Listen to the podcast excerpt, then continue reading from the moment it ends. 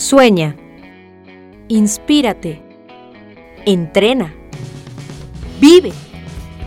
AMED, el deporte y la nutrición, más cerca de ti. Hola, bienvenido a la AMED, Asociación Mexicana de Educación Deportiva. Soy el doctor David Lezama, presidente de AMED, y es para mí un gusto darte la bienvenida a estos podcasts. Este programa está diseñado para compartir contigo conocimientos de los temas que nos apasionan a todos los que amamos el físico-constructivismo y el fitness y queremos mantener un estilo de vida saludable. Hablaremos entonces de entrenamiento, de nutrición, de suplementación, de farmacología y de un tema que cada vez toma más importancia, el marketing deportivo digital. Tendremos como invitados una gran variedad de opiniones y profesiones, entrenadores, nutriólogos, profesores de AMED, químicos farmacobiólogos, médicos, preparadores físicos y desde luego deportistas. Sus historias, consejos y testimonios te ayudarán a aumentar tus conocimientos y desde luego también tu número de entrenos de clientes, haciendo más exitosa y profesional tu profesión de entrenamiento deportivo. También aprenderás técnicas más eficaces del marketing que te ayudarán a monetizar esta profesión. Si quieres saber más de nosotros, visítanos en la casa virtual de la familia Med, www.amedweb.com. Hola chicos, estupendo día. Bienvenidos al episodio número 62.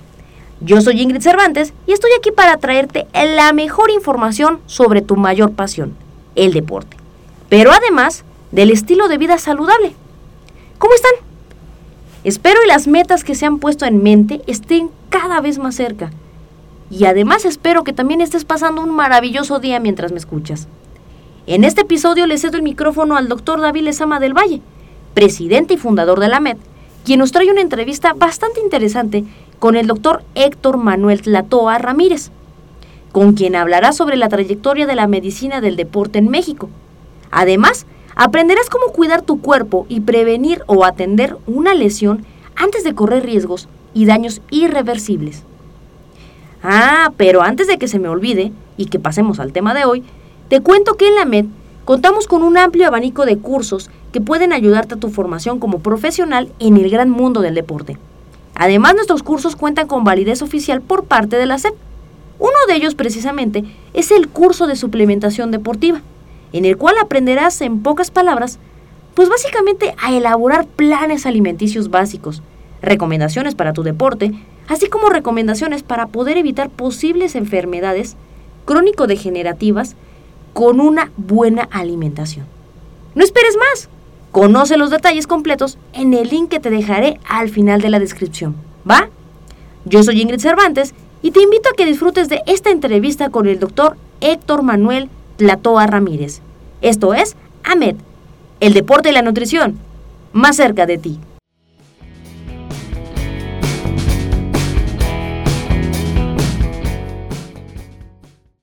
¿Qué tal amigos? Soy el doctor David Lezama y bienvenido a un episodio más de tu podcast AMED, el deporte y la nutrición más cerca de ti. El día de hoy me encuentro en el centro más avanzado de medicina deportiva que hay yo pensaba que en México, pero ahorita que estaba platicando con nuestro invitado, me dice que es de toda América Latina. Y el día de hoy vamos a aprender muchísimo de la trayectoria de la medicina del deporte en México y también vamos a conocer un poco de cómo cuidar tu cuerpo y cómo prevenir o atender a tiempo las lesiones antes de que se conviertan en un impedimento que pueda frustrar tu carrera deportiva. Vamos a tener el honor de platicar con una personalidad de la medicina del deporte, ya conoceremos un poco de más de él. Y sin más preámbulos, solo te daré los generales. Es el, él es el doctor Héctor Manuel Tlatoa Ramírez, médico cirujano egresado de la UNAM, que hizo su especialidad en medicina del deporte por la Escuela Superior de Medicina del Instituto Politécnico Nacional, donde también cursó la maestría en ciencias del deporte. Es candidato al grado de doctor en ciencias de la actividad física y el deporte de la Universidad de León en España y hoy es el coordinador de la especialidad en medicina de la actividad física y el deporte de la Facultad de Medicina de la Universidad Autónoma del Estado de México. También él fue deportista, ya nos contará un poco más, y ha tenido un sinfín de trayectorias. Así es que demos la bienvenida, por favor. Hola doctor, ¿cómo estás? Gracias por aceptar platicar con nosotros. Hola, ¿qué tal David? A ti y a tu auditorio, pues aquí estamos a tus órdenes. Pues platícanos un poco cómo surge en ti el interés por la medicina del deporte. Bueno, yo desde muy pequeño he practicado deporte, todos los estilos, desde atletismo, fútbol, pero yo me enamoré de un deporte en especial que se llama Taekwondo. Iniciaba fuertemente en México, eh, te hablo de los 70s, y bueno, este, llego a obtener la cinta negra, el segundo dan, que fue el máximo este, que yo obtuve, y estudiando medicina eh, tuve la oportunidad de dirigirme un poco hacia el ámbito de la medicina del deporte, donde descubro que la Escuela Superior de Medicina del Instituto Politécnico Nacional es la que ofertaba la especialidad. Y bueno, ahí, ahí realicé mis estudios, igual de maestría en ciencias. Y terminando la maestría en ciencias, la vida nos coloca en una posición en la cual nos solicitan hacernos cargo de la selección nacional, el equipo representativo de Taekwondo, donde obviamente reconozco a muchos compañeros de club y a muchos elementos que obviamente estuvieron fortaleciendo mucho el Taekwondo. Y así la trayectoria se siguió. Este, hemos tenido la oportunidad de estar desde Juegos Centroamericanos, Panamericanos, Copas del Mundo, Campeonatos Mundiales, Juegos Olímpicos, tanto de la especialidad como lo que el Comité Olímpico Internacional avala y también en universidades nacionales e internacionales.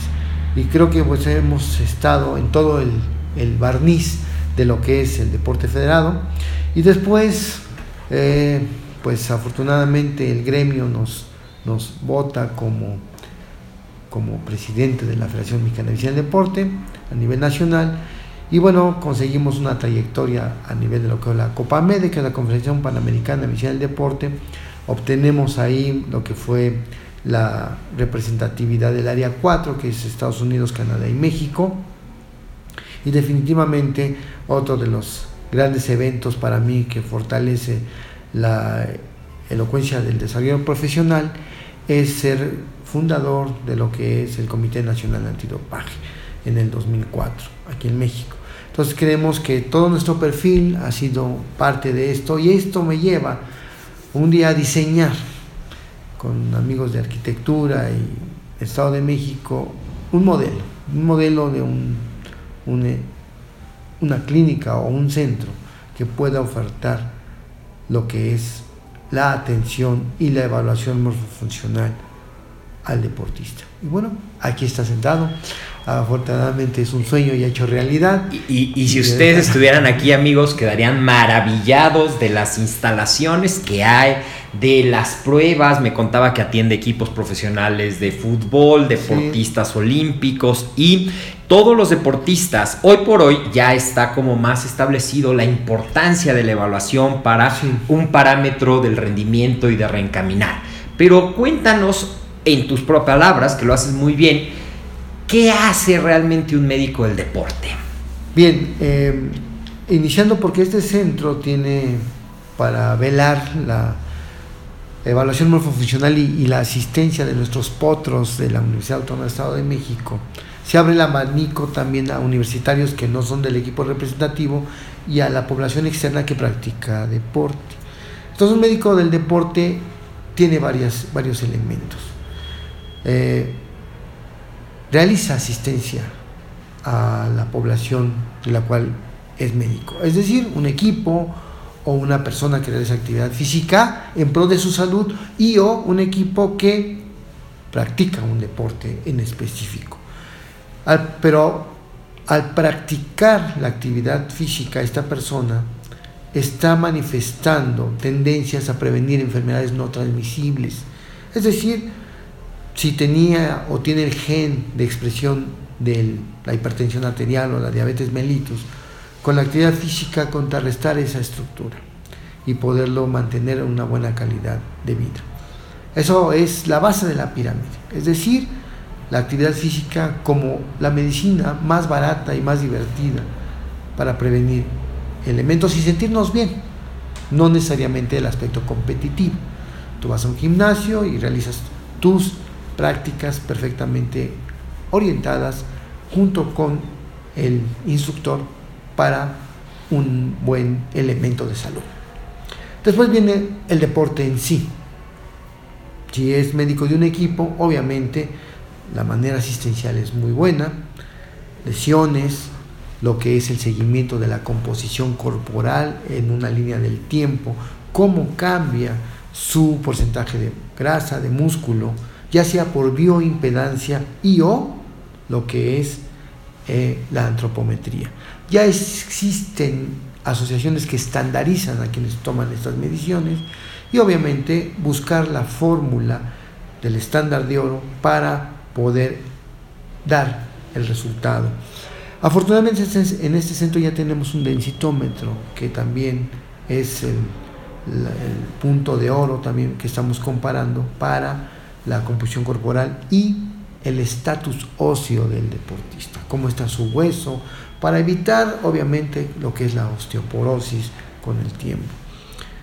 Esto es parte de la evaluación morfofuncional. También obviamente se va a generar una prueba de esfuerzo con electrocardiografía. El monitoreo electrocardiográfico, como tú viste que estábamos revisando un electrocardiograma con la eh, responsable del área, para saber primero si es apto o no es apto para la práctica de la actividad física y después ver sus adaptaciones en el tiempo y saber también su consumo máximo de oxígeno.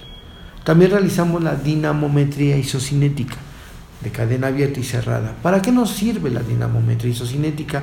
Para saber cómo está el componente y el balance muscular.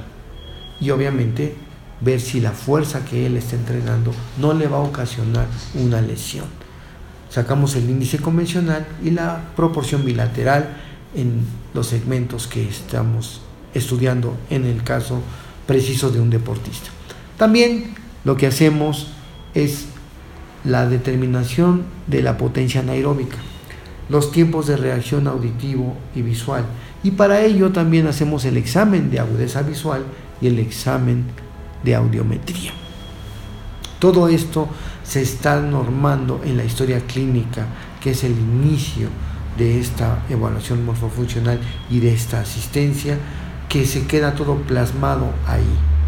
También se adhiere a la evaluación morfofuncional la espirometría para saber cómo está el componente del sistema respiratorio en ese atleta.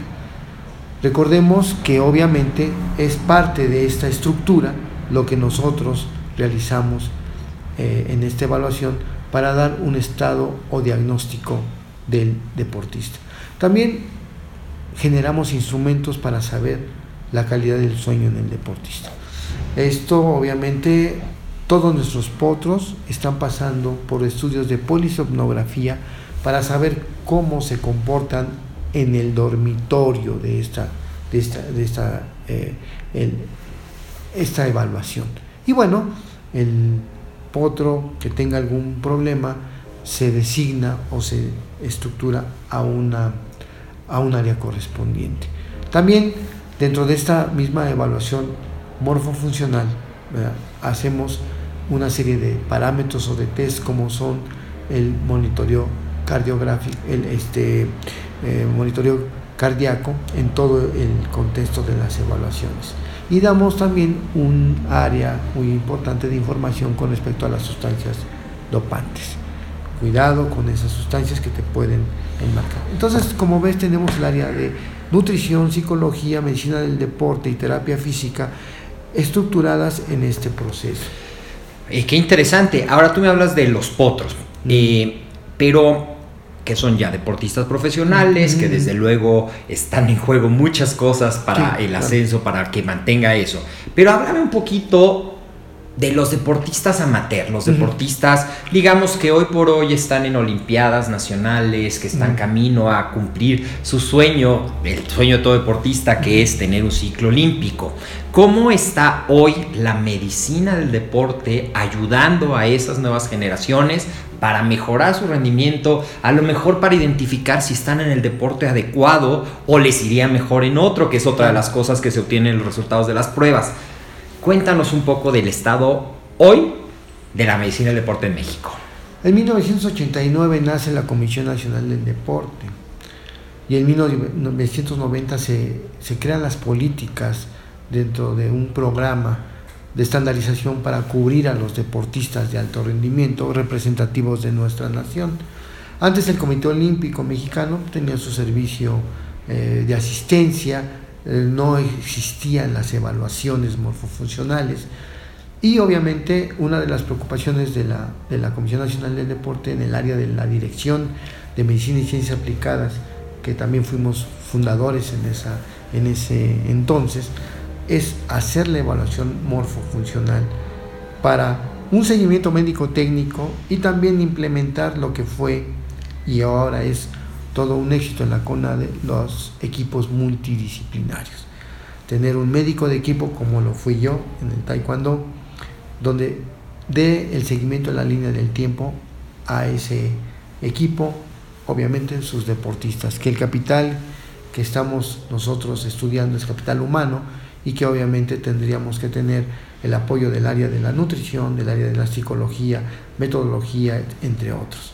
Y eh, hoy por hoy la tendencia mundial es a que el equipo multidisciplinario es el responsable del devenir de lo que es el resultado del deportista y cómo se entrena el deportista. Ya, ya cargarle todo eso al entrenador es bastante difícil, es, ya no, eh, en esos tiempos ya no es así. Él es el responsable de lo técnico, de lo táctico, el preparador físico es de lo físico, el médico del deporte, el nutriólogo, el psicólogo, y esto ha hecho a la par que todas esas eh, cerebros, todos esos eh, elementos académicos puedan obviamente ayudarle al área técnica a tener un comportamiento más científico en el trayecto de lo que es la medicina y ciencias aplicadas al deporte y el éxito del deportista. Y así vamos bajando. Nosotros, por ejemplo, que estamos participando ya en la formación de licenciados en acondicionamiento físico y recreación, en lo que es la profesionalización de esto, o que también tenemos en AMED los cursos para formar instructores especializados en desarrollo muscular, en gimnasio y fitness,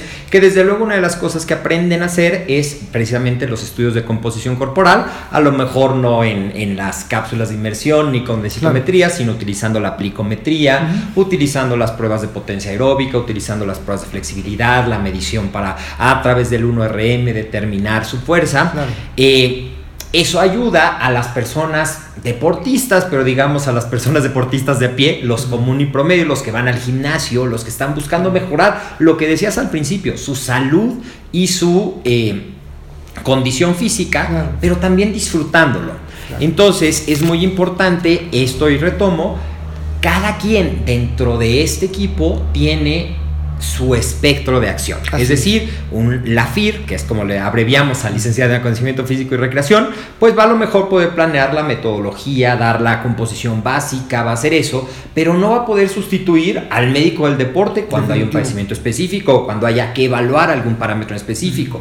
No va a poder, aunque tiene los conocimientos básicos, ser el motivador profesional de un atleta y desde luego cuando haya un caso particular no va a poder ser el nutriólogo. Pero sí estamos capacitados capacitando a las personas para que puedan hacer un poquito de todo, para que en, las, en los estratos de la gente que estamos trabajando puedan obtener esos beneficios. Orientación nutricional, orientación de cumplir tus metas, lo que se conoce como el coaching, y que te puedan evaluar para que lo que dices sea cierto. Una línea en el tiempo que te permita saber cómo estás, cómo vas, hacia dónde vas, hay que corregir el rumbo y esa parte.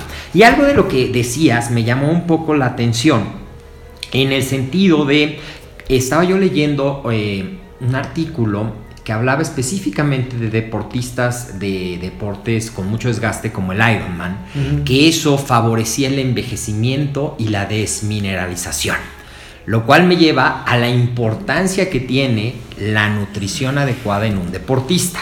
¿Qué tan frecuentemente ves tú en los deportistas que llegan, a lo mejor no los potros que tienen ya ese equipo, pero a lo mejor los deportistas de la universidad o los que llegan a consulta, qué tanta participación tienen las deficiencias nutricionales en las lesiones? Existe una triada, se llama la triada del atleta, donde obviamente se empezó a ventilar a nivel internacional y dando un foro, el American College Sport Medicine, un foro en la cual, ¿por qué la mujer en específico tendía a la osteoporosis. Y bueno, y se estructura la tría del atleta, en la cual obviamente hay trastornos de la alimentación de manera importante, ¿sí?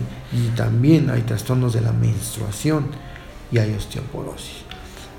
Obviamente esto se da por la baja cantidad de grasa corporal que tienen estas mujeres. Y obviamente si hablamos de bioquímica y de estructuras hormonales, de lo que es el metabolismo, el metabolismo del calcio se altera. Y obviamente la densidad mineral ósea baja. De ahí que en este centro tenemos el densitómetro, hacemos densitometría para saber la salud ósea de nuestros atletas. Por eso es la importancia. Y el control de lo que es, y aquí le damos eh, la apertura a todo lo que has mencionado, el seguimiento por parte de estos licenciados, en que, oye, tu grasa está bajando de manera impresionante, tienes un riesgo y tienes que darle, obviamente, el baremo en el cual su grasa debe oscilar para el deporte correspondiente. Entonces, eso es lo que debe de hacer todo el equipo multidisciplinario y todos estos licenciados que están en la educación física, en la recreación, además de que fomenten el no desapego a la actividad física, porque muchos inician, están dos, tres meses y se van, no regresan, ¿qué pasó? Ahí faltó alguien que en un momento dado siguiese motivando, estimulando a que siguiese en los programas de entrenamiento, en los programas de seguimiento en esa estructura. Por eso es muy importante ese equipo multidisciplinario. Eh, las normas oficiales son muy, muy estrictas en ese ámbito si alguno de ellos prescribe un medicamento y tiene un efecto colateral, pues ya tiene un problema legal importante. Por eso debe de, tener cada área su intervención en el contexto. Zapatero a tu zapato. Así es, así es. Por eso, ¿qué tanto es tantito? Es decir, ¿cuál es el baremo en el cual se debe mover un atleta? Que sí, que a cualquier disciplina, todas son bonitas, cada quien tiene su espectro la fuerza, lo que es la resistencia, la coordinación y arte competitivo, los juegos de pelota, etcétera. Todos, desde el punto de vista metodológico, tienen un, amor. Hay quienes les gusta el deporte de combate como un servidor. Bueno, hay quienes les gusta el deporte, obviamente, como el Ironman, que es bellísimo. Sin embargo, el seguimiento es lo que le va a dar ese expediente, decir, oye, estás bajando mucho en estas proporciones, debemos de cuidar.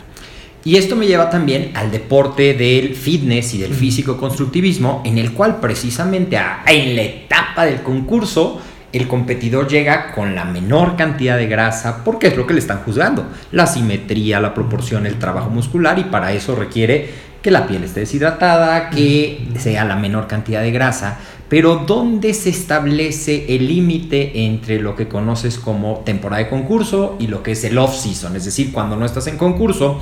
Y cada vez es más frecuente las personas que quieren mantener su porcentaje de grasa demasiado bajo todo el tiempo sin prever esto que decías que a la larga el cuerpo necesita un porcentaje de grasa para mantenerse en la homeostasis. Sí, obviamente la grasa es muy importante para el metabolismo y la bioquímica de nuestro funcionamiento como seres humanos.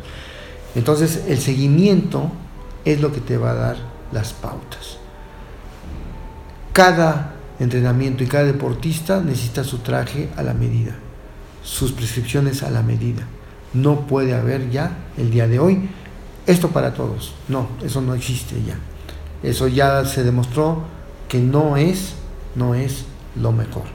Entonces, cada profesional legitimado, y aquí quiero subrayarlo, que realmente sea un licenciado egresado de este tipo de formación, porque hay muchos, muchos que no lo son. Debe de existir un documento o debe de existir una página en internet donde legitime a todos los egresados de estas escuelas, de estos centros, porque la mayoría de las iatrogenias vienen de gente que no estaba preparada y que se decía ser un instructor o un licenciado o un profesor y no lo era. No tenía título, no tenía cédula, no tenía estudios. Exactamente, y vienen muchas malas metodologías, muchas malas técnicas de entrenamiento que te dan mucho trabajo, desde luego, y mantienen a todos los médicos del deporte. Pero platícanos un poco, dentro en específico del fitness, del ámbito del gimnasio, ¿cuáles son las lesiones más frecuentes que se presentan en, eh, en estos deportistas? Mira, eh, una de las lesiones o las lesiones que se presentan, y te lo voy a decir abiertamente, es porque no le dan la importancia a una etapa. Aquí tenemos muchas lesiones y de todo tipo, múltiples desde el punto de vista de los desgarros, las distensiones, los esguinces, porque no le dan la importancia al calentamiento. Llegan, hacen dos, tres movimientos rápidos y empiezan a realizar su sesión. Y nos han dicho, es que la verdad sí me gusta calentar, pero rápido. ¿no? O sea, aquí tenemos muchas versiones, ¿no? Pero esa etapa no la consideran importante. Y tampoco consideran importante al enfriamiento, solamente a la sesión. Y en y a la falta de un calentamiento definitivamente vienen las lesiones que tú quieras. Aquí tenemos más de 5.200 expedientes. Esa es nuestra experiencia. En este centro, más la que hemos tenido en equipos nacionales. Y hemos visto en los eventos en los que yo he participado y los que he visto en todos los congresos a los que hemos asistido como ponentes y como este, eh, eh, asistentes en mi formación como presidente de la federación y como profesional de esta disciplina. Algo tan fácil como un calentamiento. Y platícanos, cuando uno va a hacer el entrenamiento promedio en el gimnasio, ¿cuáles serían las directrices, el tiempo ideal para este calentamiento que va a ser la mejor herramienta preventiva de lesiones y también si nos hablas del enfriamiento que va a ser también otra de las herramientas. Fíjate que eh, dices algo especial. En muchos eh, programas que puedes bajar incluso de internet, que quién sabe quién los hizo y quién los avale, a veces viene el nombre de la persona, o a veces son copias. O de la copia de la copia y copias mal establecidas. Sí, así es. Eh, te dicen cinco minutos de calentamiento. Bueno, ¿y por qué?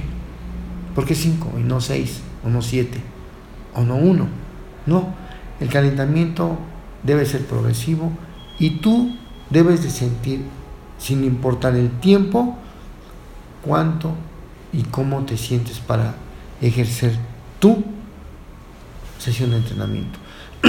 Muchos medallistas que han sido olímpicos, que han sido, y a mí me consta porque yo fui parte del equipo multidisciplinario, campeones mundiales, copas del mundo, no tenían un tiempo específico. Es decir, llegaban antes y empezaban a calentar, a veces hasta 30 minutos antes, donde empezaban con movimientos de amplitud articular, con un orden cefalocaudal o caudocefálico, llevas una estructura perfectamente dada y obviamente después ya se integraban a la sesión del entrenamiento que tenía obviamente el calentamiento, la sesión y el enfriamiento. Entonces tú te debes de conocer.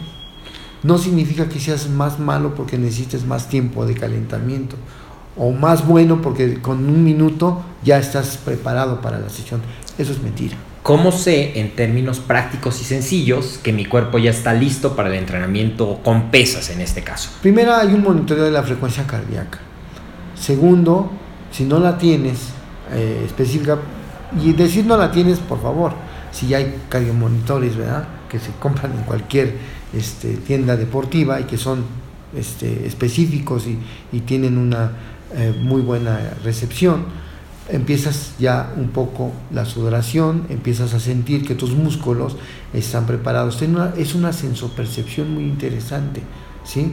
Para que tú digas, en este momento yo ya me siento capaz, bien, ya estoy sudando lo suficiente para integrarme a la sesión. Obviamente el monitoreo que te puede hacer el instructor y o el médico del deporte te va a ayudar a, esa, a ese monitoreo. Y con que lo hagan un mes o mes y medio de un seguimiento periódico, tú ya mismo empiezas a sentir ese, cuánto tiempo te tomó llegar a ese punto, eso ya es muy particular. Claro, y tenemos un calentamiento general y luego en específico, por ejemplo, si me va a tocar trabajar pierna, Así es. tengo que, ya que estoy listo Así para la actividad física, Sí. hacer una preparación Sí. para evitar todas esas lesiones, desgarres, tirones, bursitis, tendinitis Claro. que se presentan. Claro. Hablamos de la etapa, no de las subetapas.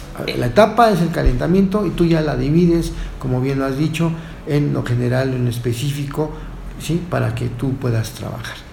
Y adelante. Con eso vas a evitar un alto porcentaje de lesiones. Y al decirte alto, más del 80%. Que a veces aquí llegamos, ¿qué hiciste? ¿Por qué lo hiciste? Es que llegué temprano, rápido, me vestí, ya nomás me dio tiempo como que de estirar tantito y paz, viene la lesión.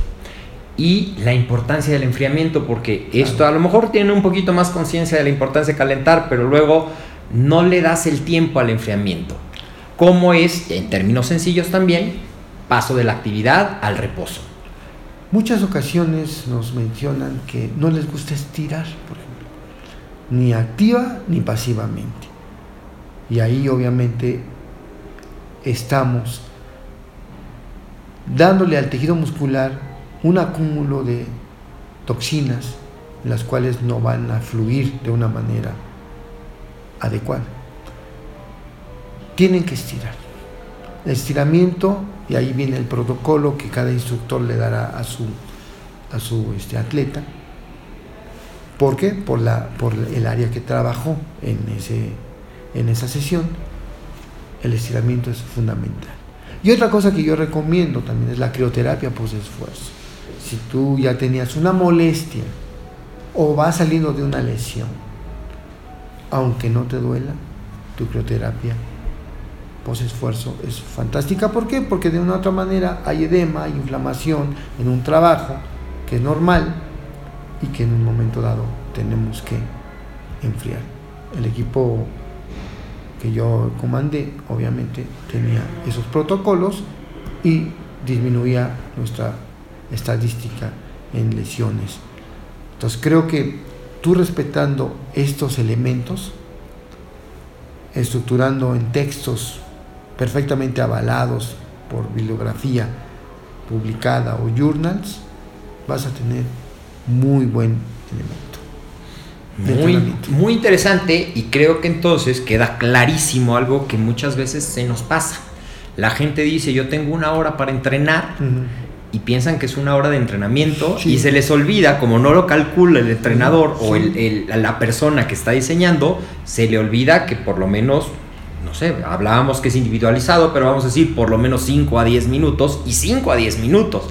En realidad tengo 40 minutos para entrenar lo que se considera así el bloque. Claro. Y eso podría ser perfecto. la herramienta clave de la prevención de lesiones. Así es, así es. Y bueno, hay cursos que aquí damos y muchos eh, elementos que duran muchas horas, que no es el motivo de la entrevista, pero qué tipo de masaje, ¿verdad? Hay que dar para este tipo de, y qué tipo de sesión, eh, el tipo de ducha que tienes que llevar, si es agua tibia, si es agua caliente, si es agua este, fría, o sea, todos esos elementos que en su momento, qué tipo de vendajes vas a utilizar, o sea, es todo un elemento de particularización en el cómo, qué tipo de índice glucémico debes de dar posterior a tu entrenamiento o antes, o sea, todo es darle a tu cuerpo lo que le puedes dar a un auto cuando lo mantienes, ¿no? A que lo llevas a su servicio, que le cambias el aceite, etc. Pues, es igual, es darle a tu cuerpo eh, obviamente ese mantenimiento y esa estructura. Por eso es bien importante, y lo vuelvo a subrayar otra vez, que verifiquen que es licenciado en alguna de las ramas que ya has mencionado, que realmente tenga una cédula profesional, que realmente esté certificado, pero por eh, instituciones que realmente sean serias, no que hayan nacido de la nada. Claro. ¿sí? Y de repente "Ah, estoy certificado por X, X, Y y Z, y eso dónde está. Verificar perfectamente ese- esos elementos para saber que estás en buenas manos. Y eso es precisamente una de las metas de, de la Asociación Mexicana de Educación Deportiva para esto. Ahora estamos aquí en una etapa muy bonita de esta plática, muy sencilla, muy de aterrizar en conocimientos prácticos. Ya me lastimé. Ya no hice caso a estos, ya llegué corriendo, o a lo mejor eh, iba a la carrera de los 10 kilómetros y entre que me estacionaba y entre que me perdía y entre la fila, calenté y me enfrié ahí esperando. Y acabo lastimado. ¿Qué hago? ¿Qué es lo primero que yo tengo que hacer cuando ya me lastimé? Ok, bueno, eh, desde mucho tiempo se ha instaurado el RISE, hoy el PRICE, es este se aumenta la P como un proceso de protección.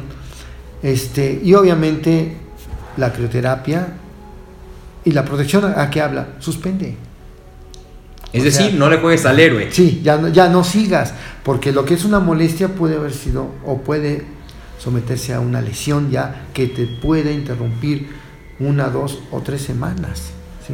En cambio, una molestia, ah, ¿sabes qué? Se empezó a quejar tu músculo, se realizó una contractura y qué bueno que no seguiste porque pues un desgarro hubiera sido mucho más, más violento. Entonces, bueno, te proteges, descansas, ¿verdad? Que es el price, el hielo, que puede ser fraccionado 10 minutos y 10 minutos posterior, o los 20 continuos. Hay mucha literatura seria que ya habla que sí existe un elemento, si son 10 minutos, y lo interrumpes y posteriormente a los otros 10 anodarlo. ¿sí? La compresión, te puedes hacer un vendaje y algo bien importante, eleva el miembro afectado. Si es un brazo o si es una pierna, quédate ahí unos minutos y no te automediques. No le hagas caso a tu compañero de al lado que te mira, ya a mí me pasó lo mismo, ¿cómo sabes? Son dos años de anatomía en la Facultad de Medicina. Entonces, el que diga eso me tiene que demostrar a mí que domina origen, inserción, inervación, irrigación de cada uno de los músculos del cuerpo. Exactamente. Y ya me lastimé. Ya esto fue el, el, ABC. Busco la atención de un profesional. De un profesional. Y luego viene algo que también es clásico. Ya no me duele, ya me siento bien y dejo la terapia. Así es. No la termino. Así es y el resultado, no me dejarás mentir, es reincidencia de lesiones. Háblanos un poquito de eso, por favor. Esto es lo que, ya cuando un atleta reincide una lesión, ya es un problema, porque le va a reincidir en muchas ocasiones. Es decir, ya no hubo una reestructuración del tejido adecuada. Unos regeneran unos tejidos, otros cicatrizan. Entonces, en ese contexto, ya hubo una mala cicatrización y obviamente esto da a una repetición de la misma lesión. Y más, si no se ha modificado el vicio, supongamos que ha sido de una mala técnica, de un licenciado que realmente estudia y conoce, si no, ¿para qué estudiamos? ¿verdad? si no, pues ahórrate esos años de estudio y dedícate a, a tu sentido común. Entonces, ya en la literatura, él dice, tu técnica para realizar levantamiento, la velocidad, el trote de paso, la economía del mismo, es inadecuada, hay que corregirla. Ah, ¿por qué es inadecuada? Pues porque tienes pronado el pie, ¿verdad? O porque tienes genuvalgo, o porque tienes alguna alteración biomecánica. Todo eso se corrige dependiendo de la severidad o la estructura del daño y hay que prevenir. La prevención es lo que te va a hacer que tú no faltes a tu gimnasio, que tú no faltes a tu entrenamiento. Y hablamos desde el que lo hace por salud, el que lo hace por estética y el que lo hace por competición. Todo ese, esa gama de colores refiere y, y tiene que tener un profesional que le esté asesorando y ayudando en ese contexto. Exactamente. Entonces podríamos resumir para ir cerrando esta plática en la que nos podríamos quedar horas hablando solamente de una cosa, que el ABC de la prevención de las lesiones y del mantenimiento de la salud de tus articulaciones está en respetar calentamiento y enfriamiento en cada sesión. Así es. En aprender a conocer tu cuerpo y reconocer cuando te está diciendo ayuda, descansa y en tener una técnica adecuada definitivo. Y eso te lo da el instructor, no tú. Eso es bien importante porque también las lesiones dan, porque, ah, es que yo pensé que así se cargaba. Y aquí nos lo dicen. Muchas ocasiones nos han dicho instructores, yo no veo tantas lesiones, pero es que tú no estás formado en eso. El usuario se va y nos consulta a nosotros. En el subregistro no te avisa. ¿Cuántos no te avisan? Pues el 90%.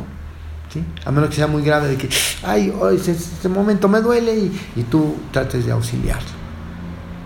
Y vamos a ver si el protocolo que tiene el instructor es el correcto o no es el correcto. Pero donde vienen, hace aquí, a la consulta, y donde se quejan, es aquí. Es que el instructor no me hace caso, es que no me dice, es que me dijo así. Entonces, ahí es donde nosotros, el expediente clínico, observamos cuáles han sido las fallas metodológicas en ese contexto.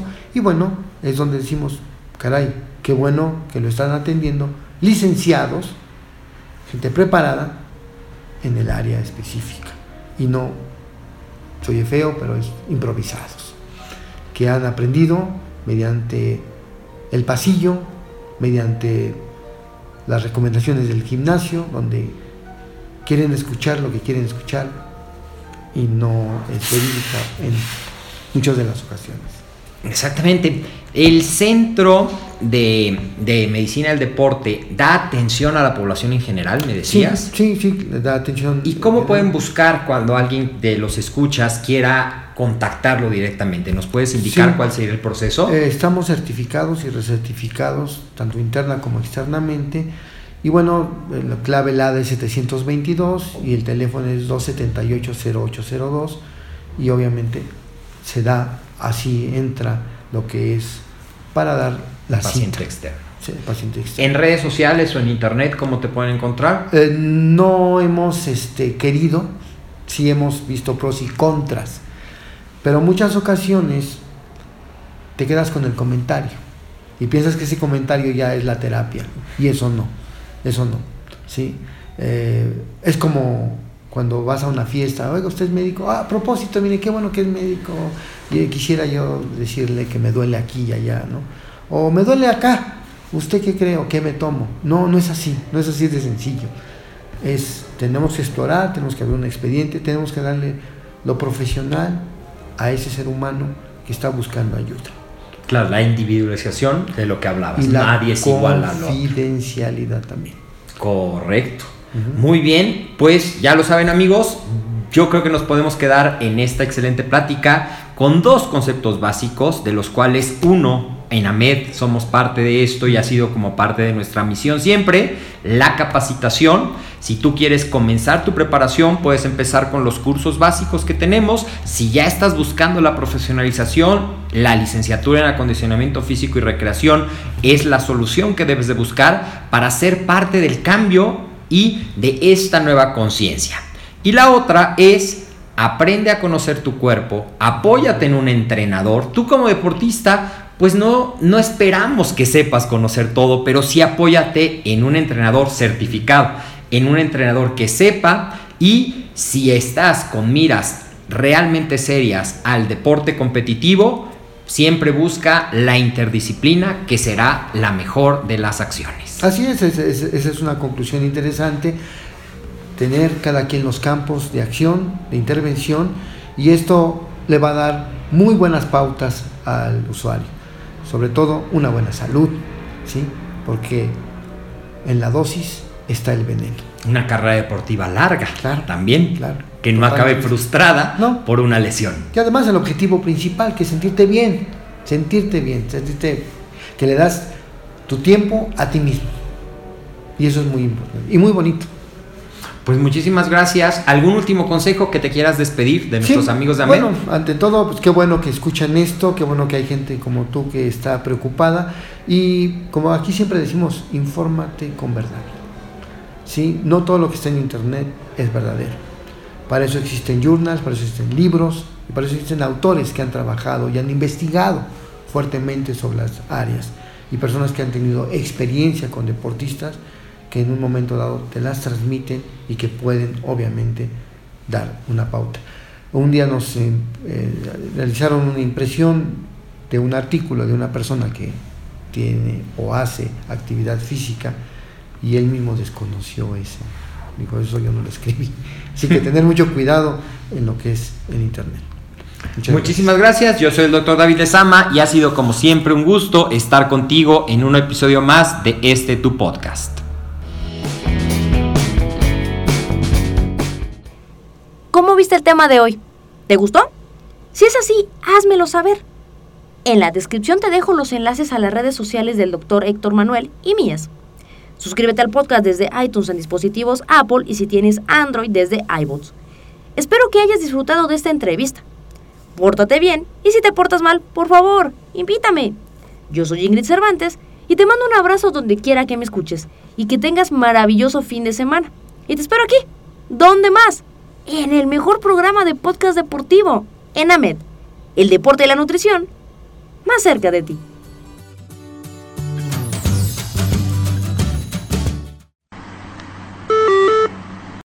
Aviso. Este programa aún no ha terminado. Favor de escuchar amablemente. Si tú eres poseedor de una increíble historia, el mundo necesita conocerte. Sí, en AMED estamos buscando a gente como tú. Este espacio siempre ha sido tuyo y hoy no es la excepción.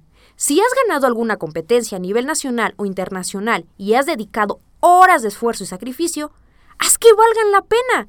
Hazte escuchar e inspira al mundo. Solo aquí, en la familia Med. Mándame un correo o contáctanos por Facebook.